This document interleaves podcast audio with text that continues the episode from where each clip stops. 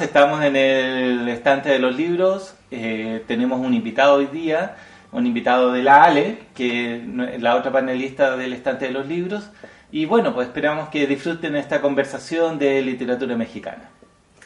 Entonces, nada, yo voy a presentar al Cristian, que es un amigo, que estudió literatura, pero en realidad lo interesante de todo esto es que lee mucho, que le gustan los libros, que habla de libros y, y que sabe siempre datos interesantes, entretenidos, y que hoy día nos trae una novela que parece que es un imprescindible de la literatura. Un imprescindible 100%. Vamos a mostrarlo acá. El Ejército Iluminado, de Toscana. ¿ah? Gran libro de la literatura actual de México. ¿ah? Eh, cuando uno habla de literatura mexicana, inmediatamente, ¿qué se les viene a la cabeza? La revolución, Revolución mexicana. mexicana. De una. claro. Revolución Mexicana, eh, se, se nos viene a la cabeza el, inmediatamente Carlos Fuentes, Carlos Fuentes, Carlos Juan Fuentes, Rulfo, Juan Rulfo, Octavio Paz, Octavio Paz. ah, que son como los, los monstruos de la literatura Yo mexicana. dije Laura Esquivel. Bueno, es que hay, hay, hay, Hay- hay muchísimos, diversidad, hay, hay hay diversidad. muchos, muchos escritores mexicanos, Sí, realmente. pues, sí. Y, y- y acá nosotros igual tenemos como una, una suerte de cortocircuito con México. México está muy lejos, así como cerca pero, lejos, pero lejos. yo diría que el Bolaño nos une con México. Así Bolaños. como que uno tiene toda una cosa mexicana que viene de Bolaño también. Bolaños, sí. Esta idea. Sí, pues de la Detective Salvaje, 2666. Claro. Sí, pues, y la otra, la, la otra parte que la otra pata que tiene la literatura mexicana es 1968. 1968, Tlatelolco. Tlatelolco, claro, sí, claro. que mucha de la literatura Ah, también. Claro, claro, claro. Y, y- y- y Claro. México constantemente, podríamos decir, la literatura mexicana está como revisando esa historia, ¿no? Eh, Revisándose entera, yo diría, ¿cierto? Porque también está como todo el tema de Juárez, que aparece mucho, el tema Que de las actualmente, mujeres, sí. eh, todo el mundo rural, que es una temática en México gigante. 100%. Eh, sí, como, como las cosas de clase también, que es súper importante en México, bueno, Roma. como en Latinoamérica. Claro, pues claro, La claro, Roma, exactamente. 100%. Exactamente, que eso está, eso es como parte de lo que es México, como Sí, que pues. se mira, se mira, se mira, como que fuera un mundo en sí mismo también, ¿ah? sí, pues. Sí, es cierto, un poco aparte del resto. Mm. Sí, pues, y, y México es tan grande ¿ah? Eh, y produce mucha literatura. Y no nos llega porque a México no, no, no sé si le interesará mucho llegar a Chile. ¿ah? Yo creo que sí. ¿Ah? Tiene Estados Unidos al lado, Claro. que es demasiado atrayente. Mm. ¿ah? Entonces la los mexicanos se van a Estados Unidos o se van a Europa. Y, y sí, ah, no. los pescarán los estadounidenses, o sea, porque son mundos tan distintos. sí. Sí, pues hay que ver a Como- Alfonso como se- pues, Sí, claro, Sí, pero, pero como mete. sí, desde la película. Mm. Sí, y, y, y por eso uno, uno siente que los mexicanos no están muy así como vamos, a- vamos a No a, para a acá. Argentina, vamos a ir a... O sea, nos reciben bien, pero ellos no vienen, digamos. Eso Sí, podría ser. sí, cuesta. O sea, uno si- siente que no es muchos escritores mexicanos que viajen. ¿ah? Bueno, en todos los ámbitos en realidad, pues si uno Sí, piensa pues. como la gente de la música se va a México a hacerse famosa, a hacer porque allá es famosa. donde está todo. Y las grandes editoriales tienen sus sucursales, En bueno, están en México. Argentina. ¿Zambra dónde anda?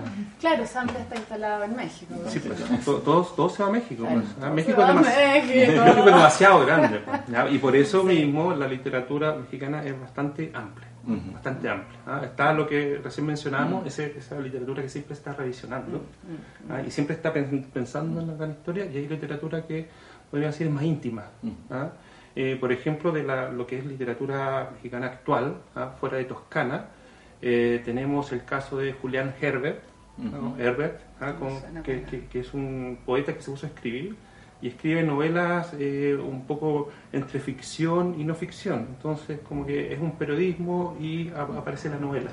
Tiene una gran novela que se llama La Casa del Dolor Ajeno, que es sobre una matanza en, ahí en, en Santos de Torreón, ahí en, en México, y que se la atribuían siempre a los, a, a la- a los villistas. Y que después, el- el- con el tiempo, se ha descubierto que son eh, ellos mismos que mataron a unos cientos de chinos eh, eh, en un día. ¿sí?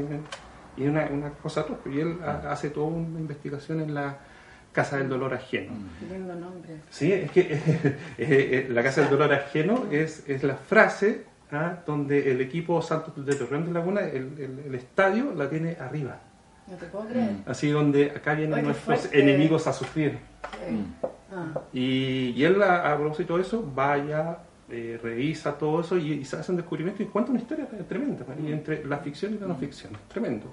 Sí, parece que los mexicanos hacen eso, de, de tomar situaciones históricas y enfocarlas no, no desde la mirada convencional, digamos, o sea, Sí. con una investigación, entre comillas, como más de pueblo, digamos, más, o Sí. sea, a- alejándose de la historia oficial. A eso, a eso nos Como- falta a nosotros, digamos. Como una forma de elaborar la historia también. Así que Como no te de- podéis quedar con los datos elaborar, duros, sino que darle, de darle, mirando la historia. ponerse desde distintos lugares. Sí, pues yo, yo creo que Sí. tiene que ver un poco también cómo se ha ido haciendo. Uno, uno se acuerda, por ejemplo, de Tlatelolco ah, y Elenia Poniatowska, cuando cuenta esa historia así tremenda, ah, y las voces ahí que van apareciendo, van apareciendo, van apareciendo. Y que se va repitiendo hoy día, además. O Uf. sea, bueno, México está también hoy día en una situación como bien espantosa. Entonces Uf, la, la- la- la situación se repite, las muertes, los desaparecidos, Sí, el pues. abuso de poder, es como la historia. Mm. Sí, pues. Mm. Y, y tenemos también otra mirada también de los mismos mexicanos. ¿ah? Aquí, por ejemplo, aparece una gran escritora que se llama eh, Guadalupe Netman, ¿ah? que tiene uno, un, un precioso libro que se llama El cuerpo en que nací. ¿Ya? Y es una introspección ahí de, de una chica que nace con un defecto físico y empieza a contar cómo, cómo eh, eso lo, a ella la marcó. ¿Y dónde lo cuenta esto? Justo frente al psicoanalista. Mm. Entonces va, contando la historia. Ah. ¿Ah? Entonces tenemos esa- esas dos miradas, pues, la, la gran historia y el pequeño relato. Mm. La gran historia y el pequeño relato. El pequeño relato, estoy pensando, está bien puesto en las voces de las mujeres en realidad. Sí, Mucho, mucho, mucho. mucho. La Ángeles Mastreta, por Ángeles ejemplo, Mastreta. que tiene también puros relatos eh, muy intimistas, porque aunque también toma a Sí. veces como parte de la historia, es, es cómo lo viven determinadas personas y se van en las historias chiquititas. Exactamente. Sin dejar de lado el contexto, porque, porque en México Claro, en realidad uno no puede hacer como que no estuviera ahí. Claro, esa, esa idea del- de, de la pequeña historia refleja Mm. la gran historia. Claro, totalmente. Ah, eso, eso es un poco, es un poco un pa- el panorama, ¿no? Sí, a grandes rasgos. Mm. ¿Y dónde está parado Toscana en este caso? Yo diría que está parado con la- en la- ahí podríamos decir una pata aquí y una pata allá. Ah, y, y eso es lo, lo- lo- lo bueno, por ejemplo, del, del libro. ¿ah? Eh, el ejército iluminado ¿ah? Eh, eh, tiene, podríamos decir, tres narraciones, tres narraciones distintas. Mm. Una es la actual, una es 1968 y una es 1924. Ahí está. Ah, ok. O sea, es una larga historia. Es que, claro, entonces uno, uno se fija ahí en, en las fechas y las fechas son bastante fundamentales, podríamos decir. Por ejemplo, 1924 es la fecha donde ya se está terminando la revolución, Claro. Ya mataron a Villa ah, eh, y se va consolidando el PRI, ah, empieza a aparecer ah, ese partido revolucionario institucional que va a gobernar. Contradictorio en sí mismo. Claro. que es un oxímoron en sí mismo. claro. Y, y- y es justo cuando ya eh, empieza a aparecer, ya los ecos de la revolución empiezan a desaparecer y empieza a aparecer eh, esa, esa cosa institucional muy pesada de los mexicanos. Y el 1968, como lo dijimos, el año Tlatelolco, ¿ah? cuando realmente ya en México, como, como diría como diría un poco barrichoso, cuando te- empezó a irse, a, esta- a joderse México, 1968, un buen año ahí. ¿ah? Entonces los mexicanos vuelven, vuelven. Lo bueno de Toscana es que los años le sirven como de marco, porque finalmente él no habla específicamente de eso, sino que solamente son puntos de partida. Ujú. El- el- la historia cuenta, eh, es, es muy básica porque es un profesor ¿ah? que, que es muy, podríamos decir, nacionalista, eh, tan nacionalista que, por ejemplo, cuando hace clases tiene un mapa antiguo de México que incluye Texas, California, Nuevo México. Entonces, todo esto es mexicano. Toda la parte sur de Estados Unidos. Uno, uno- uno que no termina de asumir la historia. claro. Entonces enseña esas cosas a los chicos ¿ah? y, y él ahí tiene eh, es- es- esa cosa muy fuerte con respecto a la mirada hacia Estados Unidos. Y por otro lado están estos muchachos, ¿ah? que uno se va dando cuenta que son especiales. Y ahí aparece el, el, eh, eufemismo de iluminados. ¿ah? Entonces tenemos a chicos que tienen, eh, podríamos decir, eh, carencias intelectuales, carencias físicas, Ah. ¿ah? y ven el mundo de otra forma. Y estos son chicos, chicos, ¿no? Están Son- como, a ver, porque igual lo- los grados no, no se nombran mucho, pero es como eh, tercero o cuarto medio. Ah, ya. Ya, o sea, suficientes para hacer un ejército, o sea, Claro. edad suficiente, digamos. Claro, entonces la- lo, lo- lo- lo simpático de esto es que uno se va dando cuenta que estos chicos no son igual que el resto, Mm. ¿ah? De hecho, le creen al profesor. porque- Ya. Ok. Es un referente ahí. Claro. ¿Qué chico ahí de tercero o cuarto medio escucha a su profesor en este momento? Sí. Que está bien carenciado, porque no Claro. tiene quien escuchar, por ejemplo. Claro, entonces ¿O quién, todas esas o quién le hace caso, digamos? O sea, quién lo escucha también. Este, Exactamente, pues. cosas. Claro, porque uno inmediatamente piensa familia. Mm. Claro. Claro, y, son, Claro, y, va- claro. y- y unos- estos chicos también son medio huérfanos, Ujú. algunos. Ah, otros, ahí lo mencionan a la pasada y es como un chiste, pero después te das cuenta que es cruel, que piensa, oye, ojalá que hoy día se muera este, que lo atropellen ahí. Mm. Y así no, no- nos sacamos este lastre. Y, la, y, y el cómo lo va contando es de un humor así que es bastante socarrón, así como que va en, en sordina. Va como por debajo, así de repente te, te vas dando cuenta que lo que, la, lo que está haciendo ah, es todo muy irónico, ah, muy, muy irónico la- el- lo que va contando este David Toscana. Y de repente al tipo se le ocurre que vamos, eh, vamos a juntar un ejército y vamos a ir a, a recuperar el Álamo. El Álamo es mexicano. Entonces vamos a Texas y nos tomamos Texas. Esa es la idea. Y saca un cartel. Y eso, y eso tiene que ver con la influencia de este profesor que les Mm. fue Claro, contando. el profe- el Claro. El profesor. profe Ah, que el profe, gatilla. profe, vamos. El que Ah, gatilla. Claro, entonces lo pone en plaza pública, no lo pesca nadie. Mm. Ah, y de repente los alumnos, eh, un alumno de él que se llama Comodoro, que es un gordo muy terrible, Mm. ah, eh, lo lleva a clase y insta a los amigos ahí, vamos a llevar al profesor, y varios enganchan con eso. y de repente te ves que va un grupo a tomarse el Texas, van a tomar el Álamo. Ese, ese- ese es como el, el asunto. Y el... Algo bien loco, realmente. o, sea, o sea, como bien inimaginable en realidad. Sí, o sea, Ah. era- y, y- y ahí empieza la cantidad de, de, de, podríamos decir, de inusual de bromas, Mm. de chistes. ¿ah? Por ejemplo, como Orbe piensa, oye, tengo que llevar visa para ir a, a- a Texas. Pero ¿cómo va a llevar visa si lo vamos a tomar? Ah, tienes razón. Claro. La ingenuidad como, pues, si eso- y como eso- si fuera posible. Exactamente. pues, Claro. Entonces ahí tú vas viendo que el relato, ¿ah? el cómo lo va contando, eh, se va como entre la realidad y lo que realmente está ocurriendo. O sea, o sea, hay, hay, hay como, ¿cómo te- hay, hay cierto eh, romanticismo muy fuerte, ¿ah? Eh, hay ciertas ideas que tú sientes que son ideas como puras, Ujú. ¿ah? así como en sentido kantiano, así, el ideal puro y se va como disociando el texto. Entonces es muy raro porque uno está, y ahí está el- la otra vez cuando les había mencionado esto, una idea muy quijotesca. Sí, sí, escuché esa. La idea el Quijote. ¿ah? Y es como escuchar todo el rato al Quijote Mm. sin tener la otra contraparte, así, sin No tener está- a su no Sancho. Sancho ahí. Sí, su, Claro. su, su cable de tierra, digamos. Claro, entonces de repente estos Mm. son muy descocados ahí con las ideas que van pensando, van diciendo, y uno va sintiendo que la realidad les va a chocar Mm. fuerte. Mm. ¿ah? Y, y uno ya está, ya cuando se ha reído harto, eh, espera que esa realidad no sea tan fuerte, ¿ah? Ujú. que la realidad no, no vaya con todo su peso, Porque los empezáis a querer y queréis Mm. que, que Eso es lo que pasa. consigan. ¿ah? Claro. Es- Empiezan a ser muy queribles estos Mm, personajes. mm. Y lo, lo grande que hace de Toscana, y yo creo que por eso el libro es tan así como querible finalmente, que estos personajes empiezan a actuar tan independientemente que eh, eh, un- uno siente que el- finalmente están por unos ideales puros que obviamente la realidad no los, no los puede aguantar. ¿Ah? Y ahí aparece la idea del Quijote 100%. ¿no?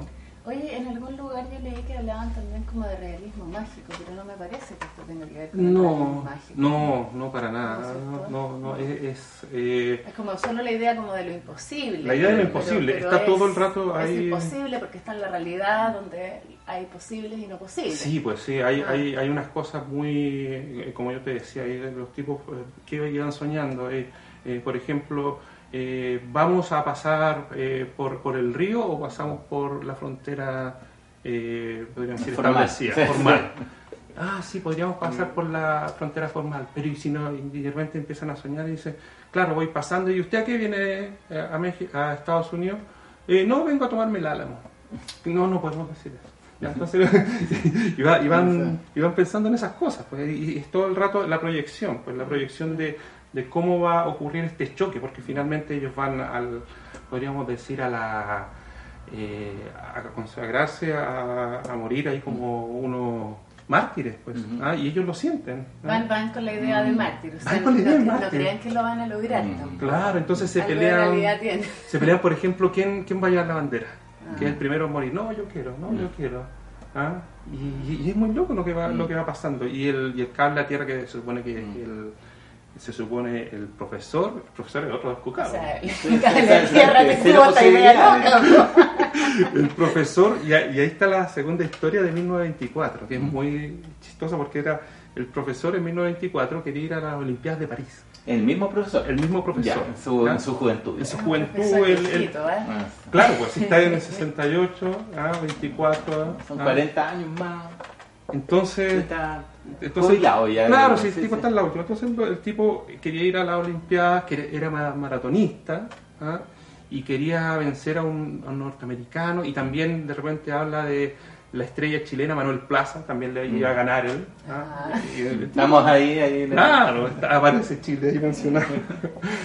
y, y este tipo eh, quería ir a París, no lo, el gobierno obviamente no le da plata para ir a París, ¿ah? entonces lo que hace, obviamente una idea muy sui generis, eh, cuando empiezan a correr en París, él empieza a correr en México, en Monterrey donde ellos viven. Ya.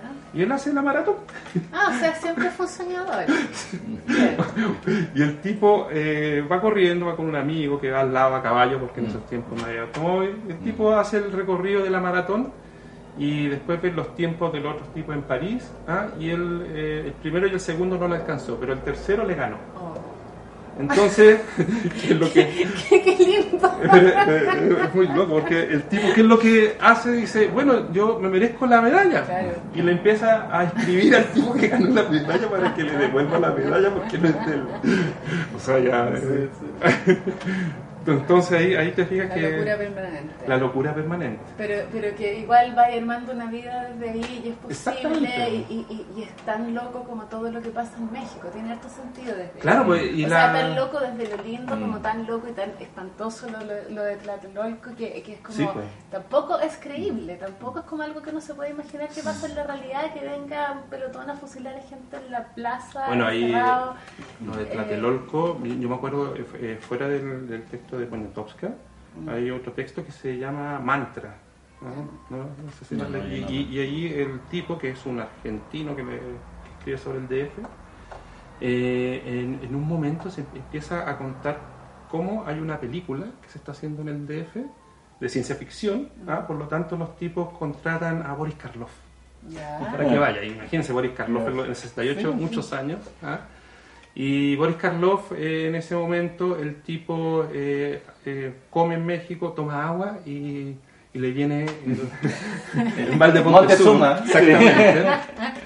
Entonces está este Boris Karloff ¿ah? Eh, en, en el hotel, no puede salir del hotel y de repente ve por televisión que ocurren unos hechos ¿ah? con unos nombres que él decía que son extraterrestres, trate tanto, trate tanto, y el tipo en el baño mirando cómo está ocurriendo esta matanza, Siento que es una película. pensando que es como una película supuesto, de ciencia ficción. Sí, empezaron sin mí. Así. Claro, y el tipo ahí en el baño mirando esto, y lo cuenta demasiado bien, pues claro, como tú decías, es como, como es extra real eso. Claro. ¿ah? Entonces Pero- todo es posible. En realidad, si uno piensa que si es posible algo así, todo es posible. También quitarle la medalla al que llegó después que tuvo en Francia. Ese, y ese, y ese claro. es toda una, una segunda trama muy, muy entretenida, eso de el tipo ¿ah? escribiendo, diciéndole, usted sabe que yo le gané, ¿por qué no me devuelve la medalla? Voy a poner un reclamo por más. Y durante toda la novela aparecen sus cartas. ¿sí? Eh, A mí me interesa eso, porque tú dijiste el, el tema del, del realismo mágico. Yo creo que a pesar de no ser mágico, es el de García Márquez o Isabel Allende, que nosotros conocemos así Sí. como tranquilamente, es realismo mágico, o sea, porque el tipo es capaz de conversar con, de atreverse a conversar en forma natural con este esta persona que ganó este tercer lugar y Sí. decirle, oye, en realidad eh, yo te gané, ¿cachai? No sé cuántos segundos eran, si eran 13 o 14. Claro, sí. Era una cosa así, sí que tienes que... a pesar de que como es muy real, es muy loco, también dentro de esta, de, de esta realidad es mágico, digamos. No, Sí, eh, Es mágico desde de- pensando más como en un pensamiento mágico, Exacto. en un pensamiento infantil, Exacto. en un pensamiento Eso. que de Ese- ese- cree es que el- cualquier cosa es posible y que uno puede transformar la realidad a partir del deseo. Claro, Exactamente. Eso, y, y que es súper lindo, pero habla también de una cosa súper infantil. claro. Y ese, ese, ese es justamente, podríamos decir, el perfil de estos niños iluminados, ¿ah? que, que es un eufemismo. O sea, porque en la escuela especial tiene estos niños iluminados, ¿ah? donde les cuentan un cuento eh, siempre el mismo, aunque ya se saben el final, lo disfrutan. ¿ah? Y, y- y tú vas viendo que son chicos que obviamente son distintos al resto. Entonces este profesor encaja perfecto. Haber sido tranquilamente un iluminado. Pero un iluminado más, pero con más años de iluminación. Sí. Claro, y con, y con ma- y con menos trabas, porque ya como si- hicimos la cuenta de la edad, que ya es Sí. bastante viejo, entonces ya está Y en todavía sigue con Claro, eso. Todavía sigue y Sigue con quizá- sus manías. que- que este ya está son sus últimos eventos importantes que puede hacer, digamos. Sí, pues. Entonces, es ahora o nunca reconquistar el álamo. Claro, yo, yo, yo sentía que esto en, en algún momento eh, hablaba también un poco de esa cosa tan mexicana de ya va a empezar la revolución y todos nos, se nos van a unir. Así Claro. como vámonos con Pancho Villa. Ya, nos vamos y todos, todos van a ir. Y el tipo pensaba, nosotros cuando le, le digamos a los- nuestros eh, compatriotas lo que vamos haciendo, se nos van a unir y vamos a hacer una Una gran caravana. gran ¿eh? caravana y vamos a atravesar el Río Grande y nos vamos a tomar Texas. Decía, está muy, muy descocado. Mm, sí. Oye, pero ¿sabes qué? Mira, qué, qué lindo como tú lo cuentas, así como desde la iluminación y, y- y lo que implica, porque lo que dice acá es 120 años después de que México perdiera la mitad de su territorio, un puñado de retrasados mentales se lanza a la aventura de recuperar Texas. Porque eso es muy eso- políticamente incorrecto. No, es que no, no, no, no solo por lo políticamente incorrecto, sino que los dejáis encajonados en el Así, retraso mental, por lo tanto todo lo que hagan en realidad es para reírse de ellos y nada No, más. pues. Y no toma esta Sí, cosa así Dios, como mm. linda, como, como del deseo, como de la posibilidad, Es que como de dónde está pasando esto. justamente yo creo que ahí Toscana da un paso adelante ¿ah? y no solo Mm. se queda en eh, hacer- mostrar lo ridículo que es esto, sino que finalmente desde esa mirada, eh, cómo lo- los tipos van defendiendo valores que son absolutamente así, uno, uno siente que son como nobles, Mm. que son los valores con que se hacen las organizaciones sociales, mundiales. ¿Ah? Y que finalmente uno siente que, uno como lo ve realmente, son solo discursos, pero estos Claro. chicos no, pues, estos chicos los toman en serio. Sí. Y que, que tiene que ver con la ingenuidad, del que todavía no sabe y no termina de saber nunca que el mundo no es así. No es todo así. lo que es Sí, discurso sí, queda tiene en el razón, sí. Y ahí, y ahí viene lo quijotesco, Ah, pues, claro, ¿ah? ese, claro, ese claro. Quijote que choca ahí contra los, los Que- molinos. Que puede soñar, que puede pero que creer, sigue que puede soñando. imaginar y que encuentra el camino. Sí. Porque, porque aunque no le funcione nada, igual va y hay un camino que quiere seguir. Qué bonito. No, sí, es, es tremendo, es Ah. tremendo el texto. Cuando tú, cuando tú empezaste a leer el libro, ¿tú, tú ya sabías a, a lo, a lo que, a lo que ibas? O... Solo a grandes rasgos. Ya. Solo a grandes rasgos. ¿ah? Porque, o sea, por ejemplo, cuando la Ale me dijo, oye, eh, eh, van a- vamos a hablar del ejército iluminado, yo es primera vez que tenía acceso a ese título, o sea, al, al background de ese... Y, eh, y es bastante sorprendente. Entonces, ¿cómo, ¿cómo llegaste tú ahí? Ya, lo del libro fue por un blog. ¿ah? Ya. El blog eh, que se llama Un libro al día, que Ya. es tremendamente recomendable. Ya. ¿ah? Y obviamente los tipos comentan. un Aquí libro vamos a cada día. colocar acá abajo también, eh, aparecen los... un los libro al links. día, claro. Y, y uno, eh, como de repente está un poco alejado de la gran editorial, de, lo, de lo que llega finalmente, eh, hay harta cosa que ellos comentan y que acá no llega. Entonces, a través de internet, ¿ah? uno ahí lo googlea, lo busca y lo pide. Y te llega. Ah. Sí, pues, y, y así, así, así lo hice. pues. Y justamente esto, este era, lo recomendaban porque era como uno de los imprescindibles. Y decía, "Ah, pero ¿cómo tanto? Y después lo googleando y, y mucha gente hablaba muy bien del libro. ¿ah? Y uno después cuando uno aparece a la- la- las primeras páginas, uno ya no puede dejar así, no lo puede soltar el libro. Sí, exacto. lo lee, lo lee, lo lee. Hasta, hasta la, la idea es eh, que uno va queriendo tanto a los personajes que uno siente no les puede pasar esto, no les puede pasar esto, lo, lo que uno siente que viene, Claro, o sea, la- el choque con la realidad. ¿ah? Acá yo tenía algo marcado, no sé si quieren que les lea. Sí, por Sí, supuesto. Con mi voz estereofónica. Voz estereofónica, claro. Claro, acá eh, de los chicos, que son cinco, ¿ah? Eh, está el gordo comodoro, está el cerillo, que está durmiendo todo el rato, toda la noche la duerme. El ¿ah? cerillo, como, eso sí que es iluminado. 100% cerillo. ¿ah? Está eh, Ubaldo, ¿ah? que es el eterno enamorado de una chica que se llama Azucena, que también va ahí. ¿ah? Y está el Milagro, que es un chico que de- lleva su nombre a que la familia entera ¿ah? en un accidente murió. Mm. Y él es el único que se salvó. Y se salvó el, el muchacho, pero hay cosas que no recuerda. Entonces siempre eh, está esa alusión de antes del accidente esto yo lo sabía, antes del accidente esto yo lo recordaba. ¿Ah? Hoy lo encuentro, ¿sabes qué? Me, me, me parece todo como un poco desgarrador, así como... Sí, yo ahí, eh, uno, uno es, es como más cínico en estas cosas. A ver, ¿qué...? Ya, es un extracto cortito. ¿ah? Eh, dice, aprovechando que la luna ilumina como alumbrado público, el milagro camina entre los cuerpos dormidos y se oculta tras un árbol. Como su mano temblorosa escarba en el bolsillo y saca una hoja de papel que desdobla tras varios intentos. Trazos grandes y negros muestran una operación matemática. Hay que multiplicar 8 por 11. El milagro detesta ese 11 porque va más allá de sus dedos. Y como quiera, cada vez que le resulta más difícil contar con esas manos que no sabe estarse quieta. Mira largamente los números y está seguro de que hubo un tiempo en que apenas requería un instante para dar con la respuesta correcta. Pero su padre se queda dormido al volante y a él se le van las cifras, maldita sea. 8 por 11. Se frota la frente, trata de concentrarse. 8 por 11. Por favor, señor, tiene que ser fácil. Es un número que se hace con dos círculos y dos números que se forman con un palo. Cierra los ojos y aprieta los párpados. 1, 2, 3. Pierde la cuenta en el 6. 1, 2, 3. Ahora la pierde en el 5. Advierte que el 8 y 11 comienzan con la misma letra. Tal vez ahí está la clave. Aunque vagamente recuerda que los números y las palabras tienen poco que ver. 1, 2, 3, 4. La ansiedad hace que el temblor se agudice y cuando el milagro nota que se aproxima un colapso nervioso, opera por soltar un número al azar, el 42, y lo acepta como la respuesta correcta. 8 por 11, 42. Dice en un susurro, 8 por 11, 42. Y luego alza la voz para anunciar al mundo el resultado. Sí, señor, 42, damas y caballeros, 42. Y se pone a dar vueltas en torno al árbol, feliz, triunfante. Mientras suelta más operaciones matemáticas, incluyendo restas y divisiones, que también dan como resultado 42. Y da brinco y voces y aprovechan el vaivén de sus brazos para menear una danza jubilosa y poco después, cuando exclama que es un milagro, un genio de las matemáticas, el amo de los números, Ubaldo alza la cabeza para pedirle que se calle de una vez y para siempre. Lindo, ya lo Oh, quiero. sí. Totalmente. Después vamos a ir a la librería, vamos a pedir los ejemplares que correspondan. Ya lo saben, 8 por 11, 42. Clarísimo. Sí. Oye, sí, que, que, que, porque es lindo, porque, porque, porque lo acompaña en todo su proceso mental Sí, pues. y en todo lo que implica para él. Claro, pues, ahí- y, y ese es más o menos el tono del libro. pues. Ah, así está Comodoro, así está Ubaldo, el cerillo cuando está despierto. Además, el milagro camina por la calle. Me encantó. Sí.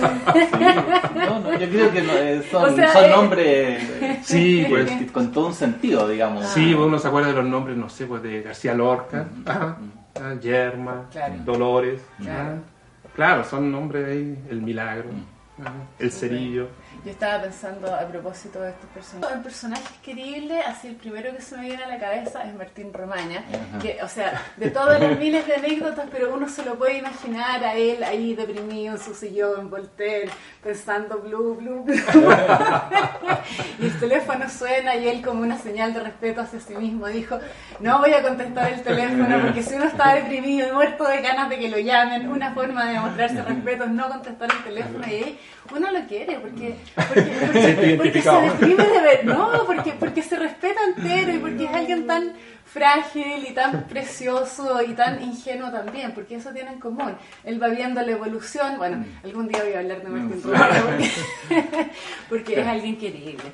O sea, por ejemplo, también, o sea, aunque dijimos no íbamos a hablar de personajes queribles, No yo voy a decir José Arcadio, buen día. Ah. Ese tipo que también está muy loco, que funda la ciudad, digamos, pero siempre No, dentro no. de la locura, ¿cachai? Sí, o sea, el tipo tiene que renegar un pasado, va para allá y después empieza a hablar con Melquiades, Sí, pues. llega a los últimos y el tipo trata de hacer oro y deja la embarrada en el laboratorio. Pero ya, hice mi personaje querido.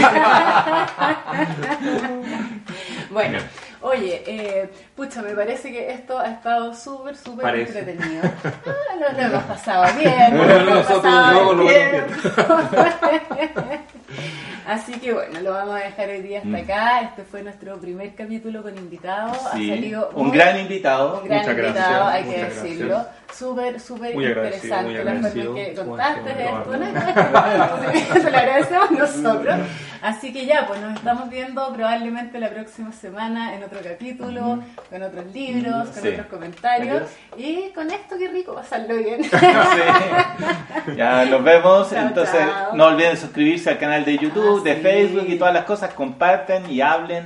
y más libros hay en todos lados. Hablen de sus personajes increíbles. Me gustó eso, los personajes Ya, en la, en la, en la página de Facebook ahí tenemos un grupo. Los que no han pedido ser grupo, eh, pregunten y vamos a hablar de personajes queridos. Personajes queridos. Eso será, eso será. Ya, nos vemos, adiós. Adiós.